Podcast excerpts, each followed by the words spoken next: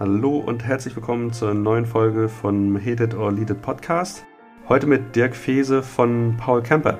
Paul Camper ist ein Marktplatz, der Camperbesitzer mit möglichen Mietinteressenten connected und Dirk ist da eher zufällig irgendwie zu gekommen, das überhaupt zu machen und als Geschäftsführer zu begleiten.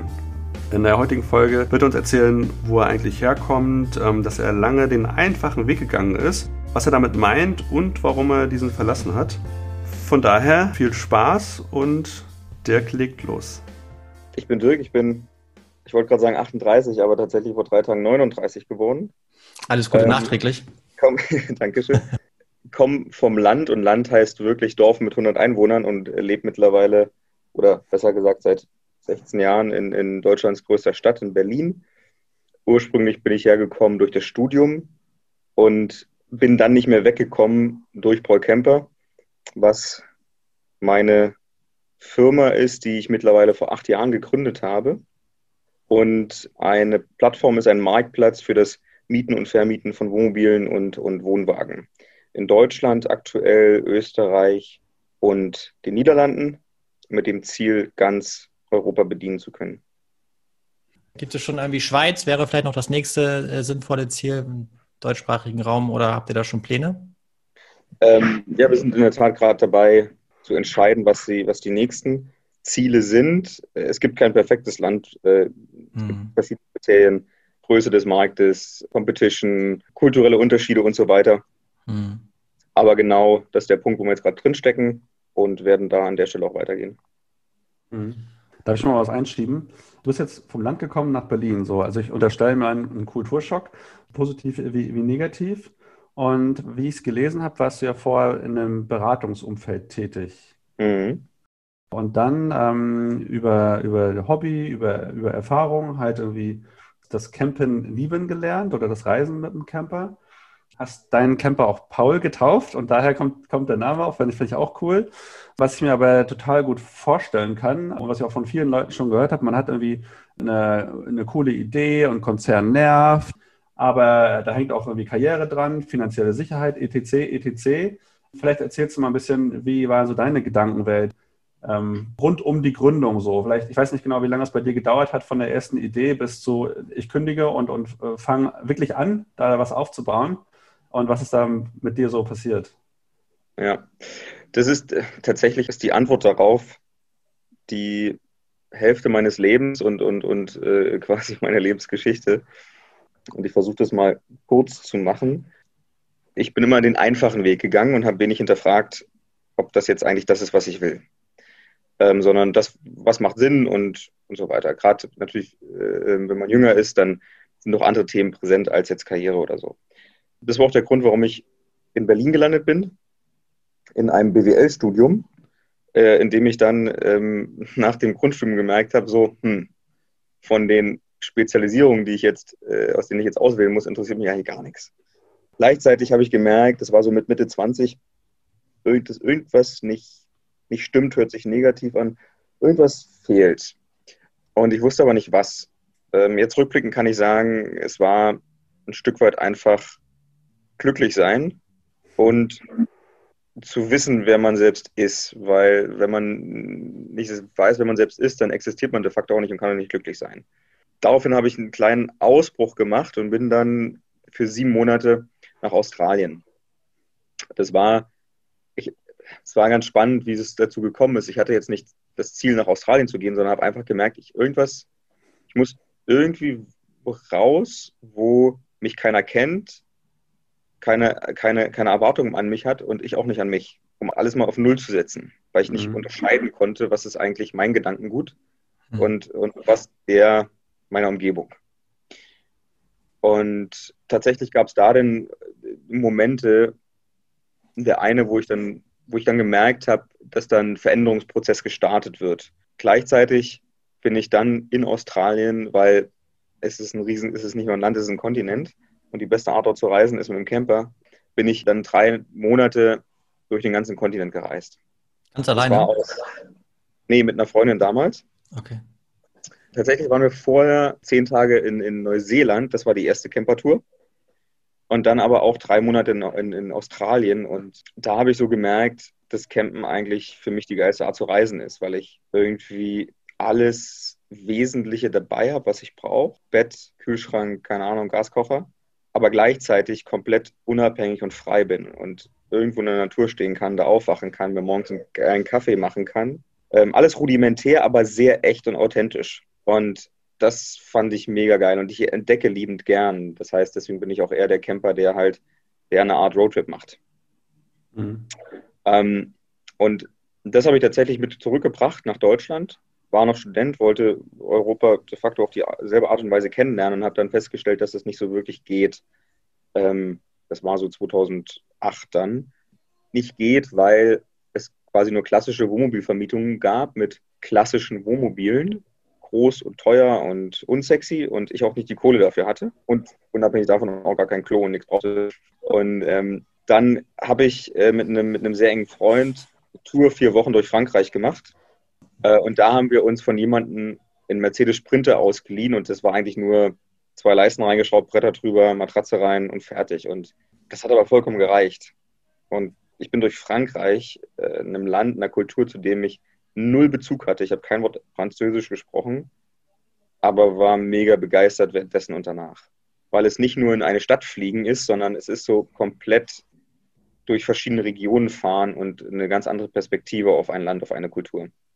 Und also in der Reise war auch das, das Krasseste, ich stehe auf einmal, wir fahren Richtung Süden, Richtung Pyrenäen und auf einmal, wir laufen durch den Wald und auf einmal ist da eine riesen Sanddüne vor uns. Die Düne du Pilar. Und ich dachte so, what? Sowas in Europa. Spannend. Ich wusste es einfach nicht. Aber ich bin auch nicht der, der sich über sowas in Büchern beliest oder Reportagen guckt, sondern ich mag es halt lieber selber entdecken. Und ich habe dann gemerkt, dass das meine Art zu reisen ist, aber ständig mieten, auch wenn es günstiger ist, ist trotzdem kostet eine Menge Geld, weil es ist die Miete, es ist Spritkosten und im Zweifel muss man auch auf dem Campingplatz. Das heißt, wenn ich das regelmäßig machen möchte, dann macht es eigentlich mehr Sinn, einen eigenen Camper zu haben Allerdings steht er trotzdem 80 Prozent der Zeit rum. Mhm. Ähm, deswegen habe ich gesagt, okay, ich mache das nur, wenn ich ihn mir auch mit anderen teile.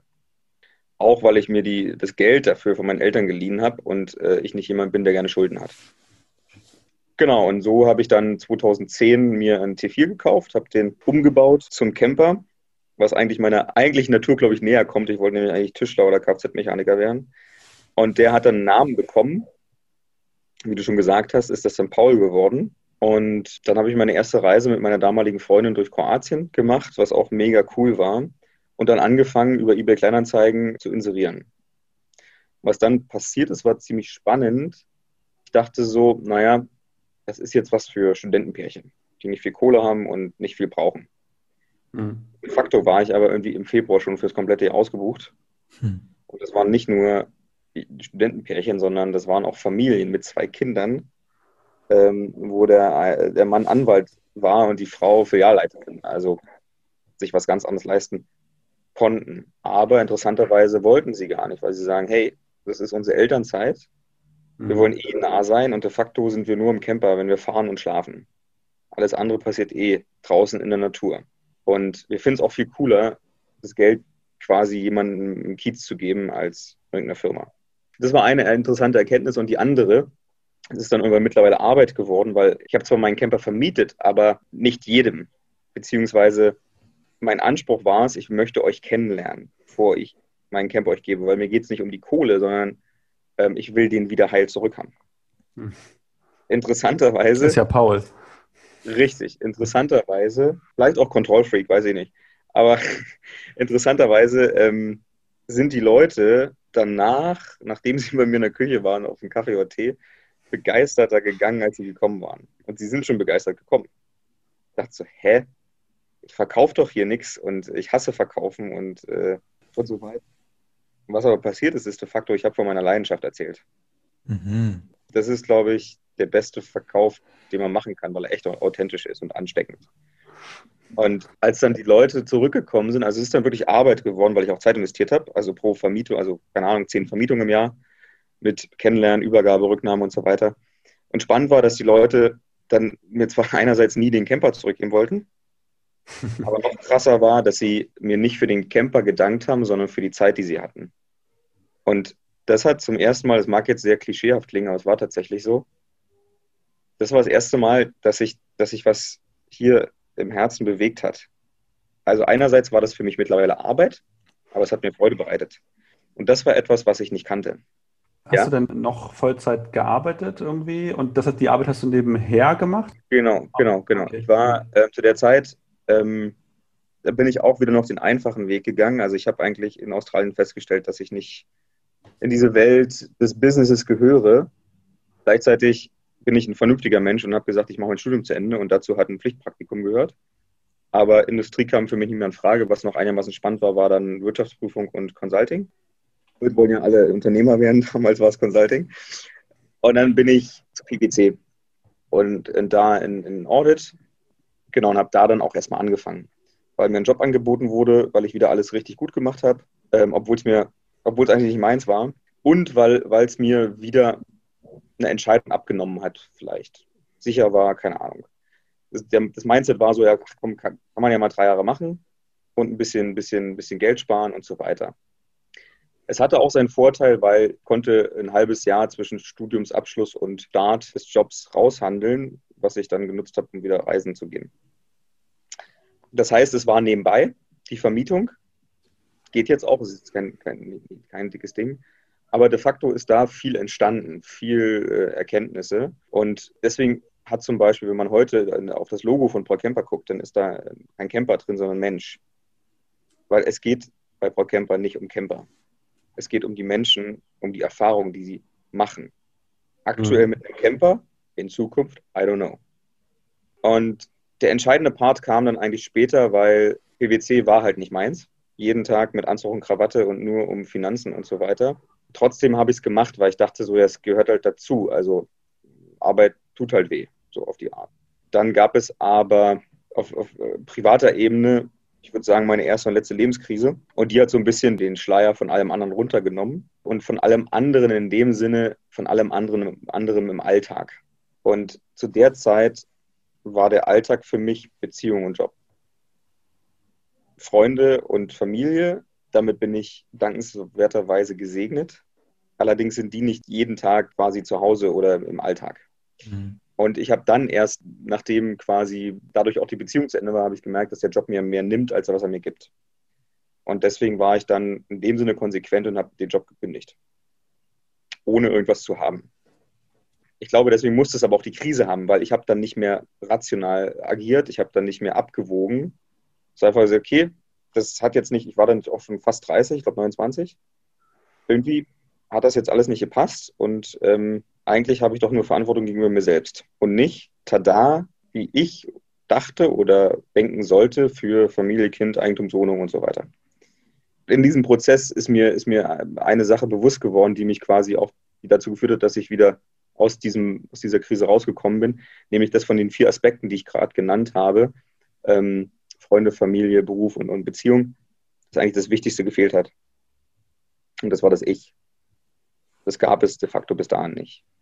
Und dann habe ich in schönen, bin ich wieder gereist, habe einen schönen Sommer in Berlin gehabt in 2012 und habe dann geguckt, was ich als nächstes machen kann. Und das war, ein, das war eigentlich nur dadurch bestimmt, dass ich etwas finde, wo ich sage, das macht Sinn für mich. Da mhm. habe ich Bock drauf irgendwie. Also richtig kam da nichts bei rum. Kindergärtner war eine Überlegung, aber ich wollte jetzt nicht Millionär werden, aber so gar kein Geld verdienen ist halt auch blöd. Und dann hat mich einer meiner besten Freunde, der zu der Zeit seinen Doktor an, einer, an, einer Pod, an einem HPI gemacht hat, an der Uni in Potsdam, zu einem Design Thinking Workshop eingeladen. Und das war, glaube ich, schon so ein essentieller Part für den kommenden Weg, denn da waren ziemlich viele junge Menschen, sagen wir 30, die alle unternehmerisch tätig werden wollten, die Welt verändern wollten, aber keine Idee hatten. Da habe ich gemerkt, so, hey, warte mal, eigentlich habe ich nie drüber nachgedacht, Unternehmer zu werden oder was aufzubauen, aber die Idee ist eigentlich komplett da. Weil ich habe zu der Zeit schon irgendwie zwei Jahre, zwei, zweieinhalb Jahre meinen Camper vermietet. Hatte schon einen zweiten Camper gekauft. Über welche Plattform hast du das damals gemacht? Das war immer nur eBay Kleinanzeigen. Über Kleinanzeigen, ich dann, okay. Ja. Ich hatte dann tatsächlich schon, und das ist so ein bisschen der Witz, wo ich denke, was ist da im Kopf versteckt oder was ist da passiert, weil ich habe dann, um den Leuten mehr zeigen zu können, habe ich dann schon 2011, also ein Jahr vorher, eine Website gebaut. Mhm. Mhm. Und dafür brauchte ich nur Domain. Und ich weiß noch wie heute, dass ich gedanklich schon durchgegangen bin, so camper24.de, billigecamper.de und sowas alles. was ich, ist leicht URL.de. Was sich ziemlich beschissen angehört hat äh, und mhm. das schon vergeben war oder teuer war. Mhm. Und da kam der Moment, das war glaube ich so die Zeit mit Zalando, was ja auch nur ein, ein Kunstname ist. Und da dachte ich so, naja, warte mal, Paul, Paul ist ein Camper. Und dann habe ich mal Paul Camper gegoogelt und siehe da, es war frei. Und dann habe ich das gekauft. Rückblickend hatte ich zu der Zeit in 2011 noch nicht im entferntesten die Idee oder das Bild, dass ich da mal was machen werde. Aber komischerweise habe ich diese Website schon gebaut mit dem Namen. Ähm, also was da unbewusst hm. passiert ist. Mega gut. Let's see. Weiß ich nicht. So. Weil, ähm, gab es dann dort auf dem, in dem Design Thinking Workshop, ich meine, worum geht es da? Es geht um in, in, in begrenzter Zeit kreativ Probleme lösen. Wir haben Gruppen gebildet und so weiter und ich bin jetzt nicht jemand, der sich auf die Bühne stellen muss. Was ich aber da gemerkt habe, ist, ich bin jemand, wenn etwas unkoordiniert, unstrukturiert ist, dann gehe ich da rein und versuche das irgendwie da anzuleiten. Dass das, und das ist ganz spannend, ich habe in dem Sommer davor, also paar Monate davor, habe ich Stärken- und Schwächenanalysen und so ein Quatsch alles für mich gemacht. Ich habe Freunde gefragt, dass die das für mich machen und so weiter. Einfach um rauszufinden, was kann ich denn, wo bin ich gut, welchen Job kann ich machen. Da stand nichts von inspirieren oder führen. Das wäre auch nie in meinen Sinn gekommen, weil da es ja bis vor kurzem noch kein, kein Ich gab, gab es auch nicht wirklich ein, ein starkes Selbstbewusstsein. Ohne Selbstbewusstsein ist es schwer davon auszugehen, dass man führen kann. Weder andere noch sich selbst. Tatsächlich habe ich aber da gemerkt, oh, irgendwas ist da. Und ich habe viel Bestätigung bekommen, viel Zuspruch und auf einmal Leute auch, die helfen wollten. Also habe ich mich geöffnet und habe auch das, was vielleicht viele Gründer zum Anfang haben, so an ihrer ihre Idee geheim halten und so weiter, das habe ich dann relativ schön abgelegt, weil ich gemerkt habe, die sind alle so busy, die sind so, alle so voll mit ihren eigenen Ideen, die haben gar keine Zeit, sich mit meiner zu beschäftigen. Und dann habe ich einen Hinweis bekommen auf ein Stipendium. Bewerbung war ein Businessplan. Einsendeschluss war der 30. 10.2012. Und wir hatten den 22.10.2012. Und dann habe ich in, in, acht Tagen äh, einen Businessplan komplett Tag und Nacht durchgeschrieben und abgeliefert. Auch ein interessantes Learning gemacht. Das ein Businessplan ist ein Plan, aber er hat doch mal geholfen zu sehen, was ist eigentlich da und was nicht. Mhm. Zielgruppe, Produkt, alles da. Marketing, Finanzen? Keine Ahnung. Ähm, also das einfach mal zu sehen und das erste Mal auch was zu modeln, was irgendwie so drei, fünf Jahres Horizont hat, das war neu. Ich habe es eingesendet, es sollte, wenn man es bekommt, ab 1.1. losgehen, 13. Zweites Learning, verlass dich nie auf Fördermittel. Ist cool, wenn sie kommen, aber nicht damit rechnen. Sie kamen nämlich nicht. Ähm, und dann habe ich gesagt, du, ich bin jetzt mental so da drin, was habe ich zu verlieren? Ich lebe in Deutschland, ich werde nicht unter der Brücke schlafen, wenn es schief geht. Und dann kam auch dieses relativ klassische Bild hoch. Wenn ich, wenn ich, keine Ahnung, 65 bin und meine Enkel rennen um mich rum, will ich dann sagen, ich habe mich nicht getraut, aber ich habe es gemacht, es hat halt nicht funktioniert. Ja. So, War, warst du alleine dabei, ja. da schon im Stadion? Okay, ja. Ja. So, und dann habe ich offiziell am 1.1. ein Gewerbe angemeldet, also ein zweites, neben der Vermietung meines Campers gab es dann ein zweites Gewerbe ähm, für die Vermittlung von Freizeitmobilen. Und ich habe meine bestehende Website genommen, paulcamper.de, und habe die ersten, ich war arbeitslos offiziell, ähm, mhm. fand es auch spannend, dass ich mich dafür nicht geschämt habe, weil ich irgendwie dachte, nee, ich habe da eingezahlt und ich brauche jetzt einfach die Zeit, um wieder was Neues zu starten und im Zweifel wird das viel mehr zurückgeben, als was ich jetzt gerade beziehe. Was auch so ist. Wollte ähm, ich gerade sagen. Richtig. Und dann habe ich halt, zum Anfang habe ich Leute auf, auf eBay Kleinanzeigen angeschrieben, habe gefragt, hey, hast auch einen Camper? Du, ich habe zu viel Nachfrage. Ähm, wenn du Bock hast, nehme ich dich mit hoch und alles auf Vertrauensbasis. Wenn ein Mietgeschäft zustande kommt, dann kriege ich halt Provision fertig. So fing das an und dann kam tatsächlich Ende März ein Anruf von dem Stipendium mit der Frage, Dirk, willst du es noch haben? Und ich so, äh, ja, okay, bist du alleine oder hast du Mitgründer? Weil das Stipendium war nicht, hat nicht die Company bekommen, sondern die Gründer. Und ich hatte beim, beim Pitch damals zwischendrin ein Teamslide gezeigt, was neben mir noch ein Avatar hatte. Weil ich wusste, dass Teamgründungen statistisch, statistisch erfolgreicher sind als Einzelgründungen. Ähm, und ich meine Chancen im Pitch ein bisschen steigern wollte. Ich tatsächlich auch damals gesucht hatte, aber relativ schnell gemerkt habe, einen Gründen, Mitgründer finden ist wie äh, eine Beziehung suchen. Ist ein bisschen tricky. Und ja. ich bin eher so, eher so ein Machertyp und habe mich dann eher konzentriert auf äh, Camper, auf, auf, auf, auf die Website kriegen, Buchungen äh, kreieren und so weiter. Und ähm, dann habe ich tatsächlich gesagt, ich brauche noch eine Nacht, habe dann am selben Abend meine Cousine angerufen, die schon gedanklich mal in dem Thema drin war, und gesagt, du, Manzi, hast du Bock? Sie war genauso überfordert wie ich, hat um eine Nacht Bedenkzeit gegeben und am nächsten Morgen hat sie ihre Sachen in Köln gepackt und ist nach Berlin gezogen und ist dann ab Mai dazugekommen. Und ab da hatten wir es dann zu zweit weitergemacht. Und ähm, Paul Kemper hat ein Stipendium bekommen, inklusive ähm, Office Space und so weiter, äh, womit wow. wir das, das, das Fundament bauen konnten. Das war jetzt wahrscheinlich eine sehr lange Geschichte, aber die Interessant. Antwort zu der Frage, wie das gekommen ist. Also um es kurz zu fassen nochmal, Paul Kemper ist geboren aus meiner Lebenskrise und aus meiner Leidenschaft. De facto war es nur ein Mittel für mich, um, um, um eine Bestimmung zu haben, um mich aus meiner, meiner Scheiße rauszuziehen. Ja, ist super. Ne? Also ich könnte, ich könnte unseren Titel jetzt einwerfen. Ähm, genau. Aber genau so ist es ja. Ähm, ja, Leute, an dieser Stelle hatten wir ein kleines technisches Problem. Aber das soll uns nicht weiter belästigen. Es geht sofort weiter. Viel Spaß.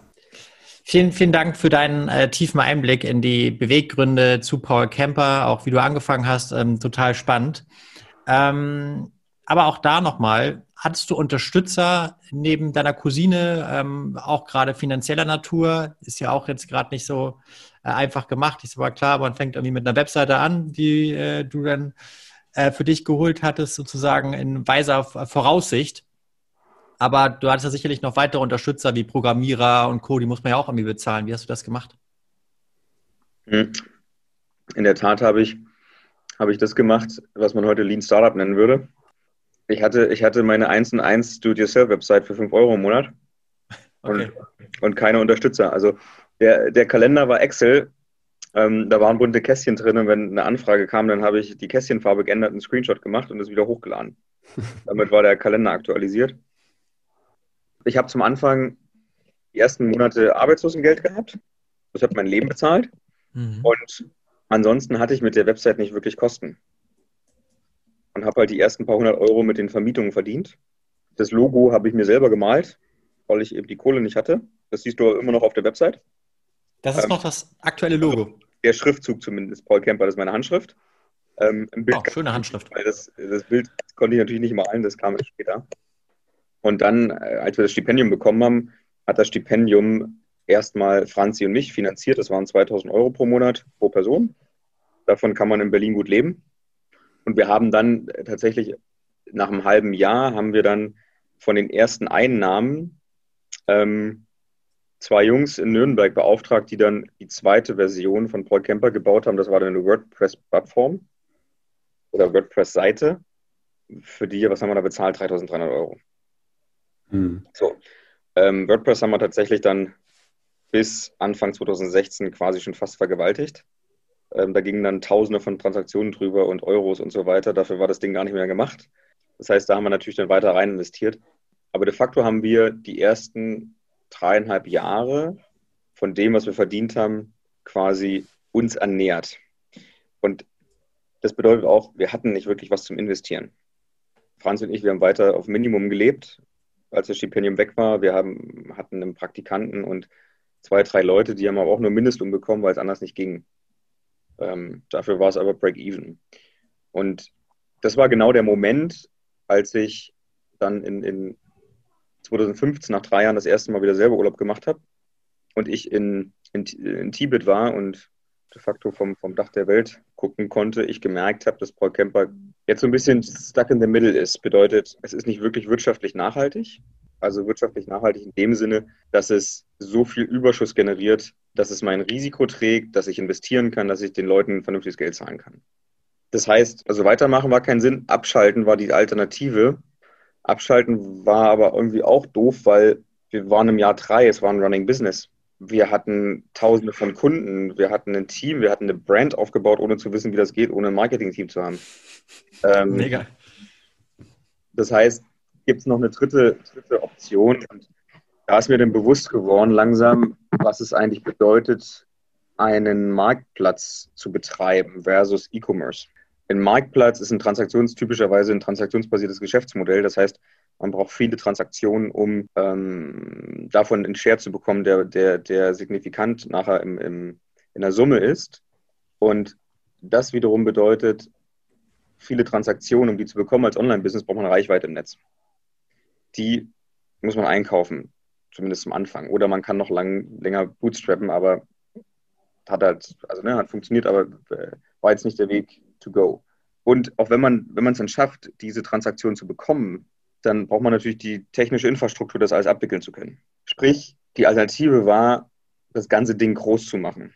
Groß machen bedeutet, ich brauche Geld und Leute, die besser sind als ich. Und das war gedanklich auch das erste Mal möglich. Also ich hätte, dadurch, dass ich vorhin erzählt habe, wie ProCamper entstanden ist oder aus, aufgrund welcher Motivation, ähm, ein Stück weit, um mich selbst zu finden, gab, war für mich auch nie die Option da, dass irgendwie Investoren reinkommen, weil die hätte ich zu der Zeit noch wieder als, als, als Boss eingebaut. Hm. Nach drei Jahren äh, bin ich aber schon deutlich gewachsen und habe gemerkt, dass das ein Element ist, was ich brauche, dass das quasi auch zum, zu einem Marktplatzbusiness gehört, aber auch, dass ich persönlich damit kein Thema mehr habe. Dass ich angefangen habe, äh, Leute, auch wenn sie 10 Millionen auf dem Konto haben, ähm, nicht mehr nur deswegen über mir platziere. Und das ist dann resultiert in der ersten Finanzierungsrunde in 2016. Wie viel war das? Das war unsere Seed-Runde ähm, über 1,1 Millionen.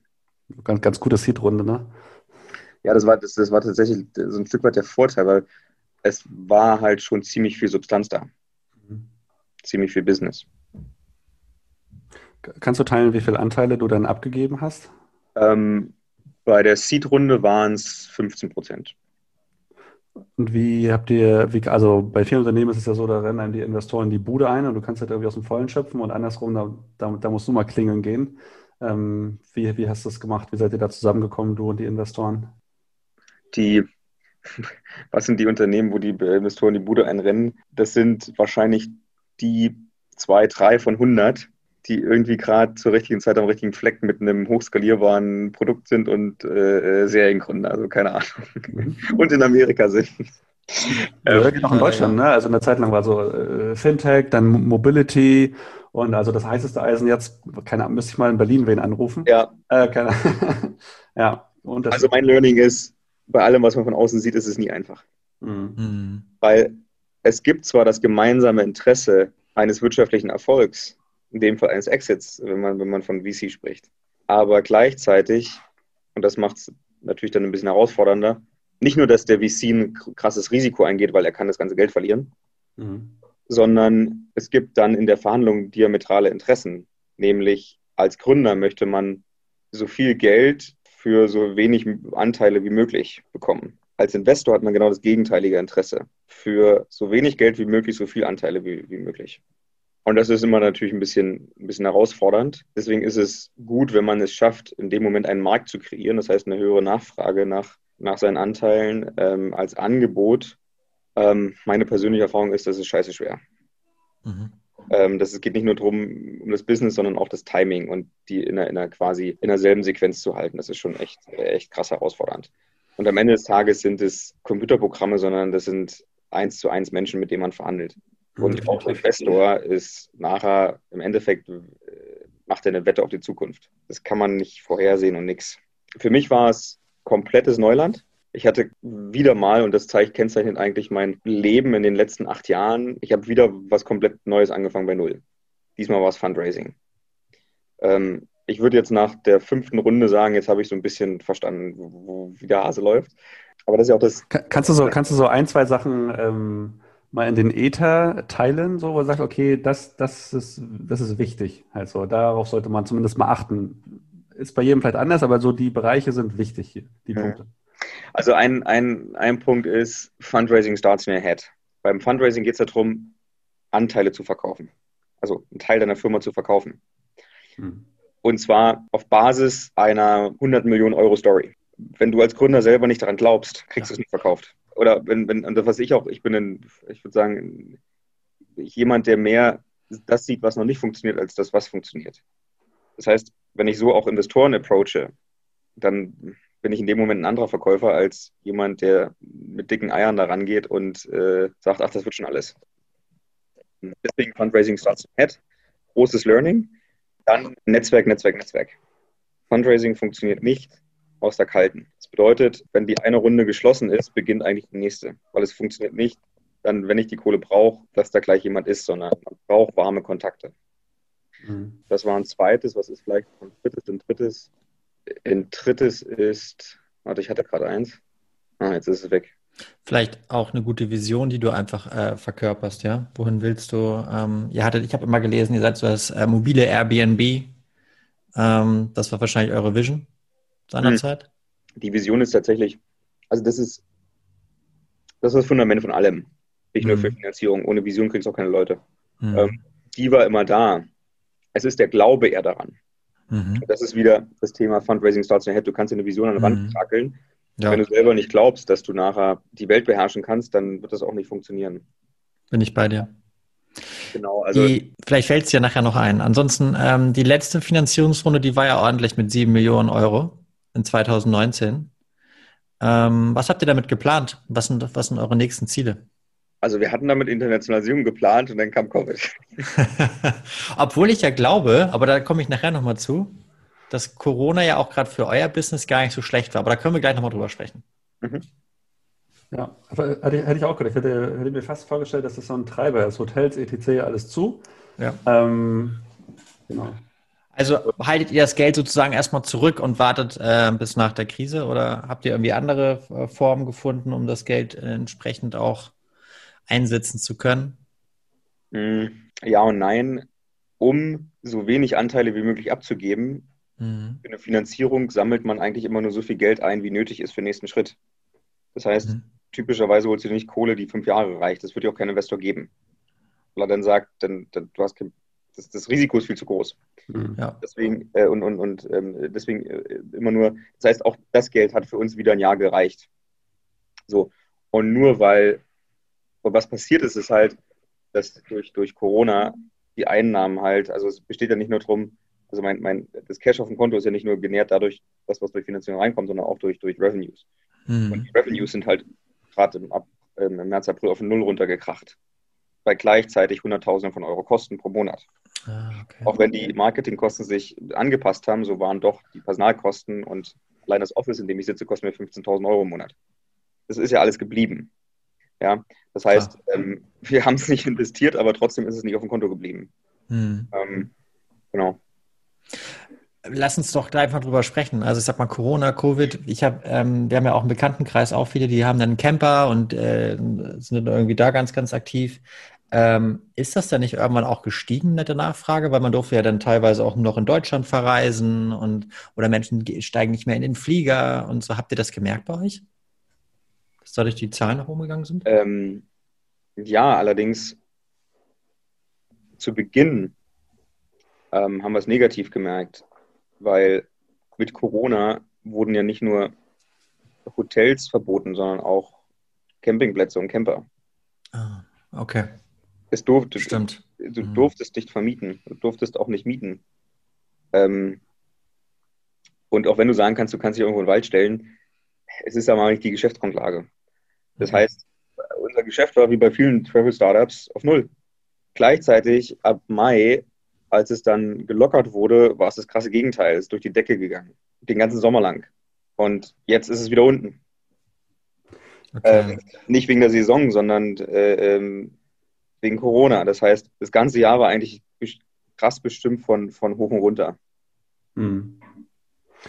Seht ihr irgendwelche Optionen, ähm, äh, wie groß der Impact-Table ist? Keine Ahnung, ist, ist vielleicht auch gar nicht klar, aber seht ihr irgendwelche Optionen, die ihr aktuell gerade, äh, was ihr machen könnt? So, ne? Ja, das, also grundsätzlich, und das geht nochmal zur Frage zu, davor zurück, Corona ist für uns kurzfristig Mist. Mhm. Richtig doll mittel- und langfristig ist es, muss ich auf das Wort aufpassen, aber profitieren wir davon. Mhm. Weil dadurch immer mehr Leute auf diese Art des Reisens, Reisens kommen und weil es auch für die Zukunft eine Reiseform ist, die eben kontaktärmer ist, kein Massentourismus und so weiter.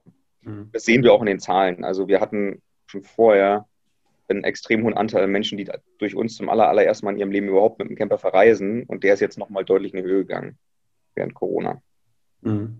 Also ähm, kurzfristig Pain, langfristig Benefit. Problem bei dem Startup, was Geld verbrennt, ist, mhm. kann immer, es lebt immer nur kurzfristig und ist ja. auf die nächste Finanzierung angewiesen. Ne? Mhm. Habt ihr denn, also es ist echt ein, ist ein Kackthema, ne? Muss man, also ich weiß nicht, was für ein Wort du vorhin hattest, so, aber so ist es ja halt. so, also da muss halt dealen. Und ähm, wie groß ist denn der Schmerz? Irgendwie habt ihr, habt ihr die Mannschaft so auch noch zum, zum größten Teil irgendwie an Bord halten können, sodass sie geblieben sind, dass sie daran geglaubt haben und dass ihr es euch leisten konntet? So, also wie, wie manövriert ihr gerade durch diesen äh, Sturm? Also der, der Sturm Anfang des Jahres war größer, als er jetzt ist.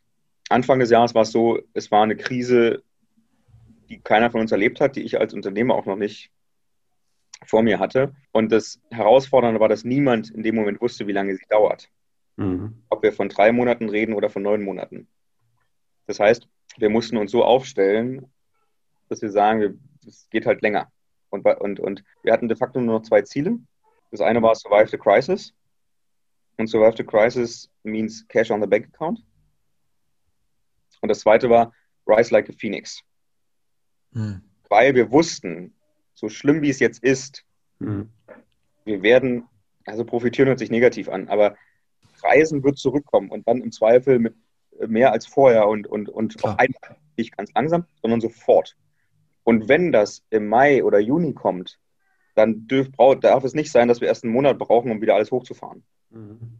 Deswegen, das war die Herausforderung, weil erstes und zweites Ziel sind, widersprechen sich die Balance zu finden zwischen Geld sparen und gleichzeitig weiter am Produkt zu bauen und, und, und alles vorzubereiten. Den Weg, den wir gefunden haben, ähm, war, glaube ich, also jetzt rückblickend kann ich sagen, dass wir das ziemlich erfolgreich durch die Krise durchgekommen sind. Wir haben vom Kurzarbeitergeld Gebrauch gemacht, allerdings auch nur, also das Team ist zu 75 Prozent weiter mhm. aktiv gewesen, weil, und das ist relativ typisch für ein Startup, der, der Großteil der Mannschaft fliegt nicht das Flugzeug, sondern baut es. Und auch wenn es gerade nicht geflogen ist, war trotzdem viel zu bauen. Und wenn ich daran glaube, dass, dass das Geschäft zurückkommt oder sogar größer wird, dann darf ich nicht aufhören zu bauen. Gleichzeitig hat das Management komplett auf 25 Prozent seines Gehalts komplett verzichtet. Das wollte ich auch nicht auf Kurzarbeit haben, weil de facto wusste ich, dass jeder mehr als 100 Prozent arbeitet. Und Betrug mit Zuschüssen wäre jetzt nicht so cool. Und dann mussten wir allerdings dann auch nochmal, einen Monat später haben wir uns nochmal von, von, ich glaube, 21 Leuten getrennt, weil wir nicht wussten, wie es wird und die Flexibilität brauchten, um durch die Krise zu kommen und also uns auch schlanker aufzustellen. Und dann ähm, kam halt vieles zurück. Das heißt, wir liefen auf Hochtouren im Sommer und jetzt ist es halt gerade wieder runter. Es ist nicht so stark runter wie Anfang des Jahres. Also das Geschäft ist noch da, aber eher, eher ähm, ähm, deutlich eingeschränkt. Mhm. Gleichzeitig wissen wir auch jetzt, beziehungsweise ist die Annahme, dass um Ostern rum das Reisen wieder möglich ist, der Impfstoff da ist und so weiter und dann ein regelrechter Boom passieren wird. Mhm. Und wenn ich mich mindestens verdoppeln möchte, dann brauche ich auch im Zweifel doppelt so viel Camper. Also müssen wir jetzt schon mal gucken, wie wir 7000 neue Camper an Bord kriegen. Wow, ja, viel Erfolg dabei, ja. Wollten wir herbekommen. Sag mal, ähm, ich, ich, auch auf eurer Seite und äh, ihr habt ein Magazin, ihr habt äh, Reiseberichte, ähm, aber ihr setzt auch sehr, sehr stark auf die Community. Ist das eines eurer Erfolgsfaktoren, würdest du sagen? Oder was macht Paul Camper aus? Das ist eine sehr gute Frage, vor allen Dingen, weil es sich verändert, genauso wie ein Kind erwachsen wird. Es bleibt immer noch das, die Person, aber doch mit ganz anderen Schwerpunkten und Charaktereigenschaften. Und was Paul Camper immer noch ausmacht und was wir jetzt in Corona vielleicht an manchen Ecken verloren haben, ist das ganze Thema Persönlichkeit, mhm. aber auch Inspiration und, und, und ähm, Guidance. Das deutsche Wort ist jetzt ein bisschen doof dafür, aber was wir feststellen, und deswegen haben wir so viele Leute, die zum allerersten Mal in ihrem Leben einen Camper mieten. Mhm. Irgendwie sind wir in der Lage, die Leute, also nicht nur hier ist ein Camper, sondern die Leute zu inspirieren und ähm, aber nach der Inspiration auch an die Hand zu nehmen für die erste Reise.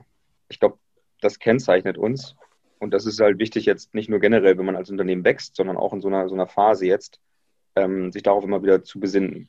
Ansonsten ist Paul Camper, würde ich sagen, und die Menschen hier dadurch geprägt, dass es sehr echt ist, authentisch, persönlich und einfach.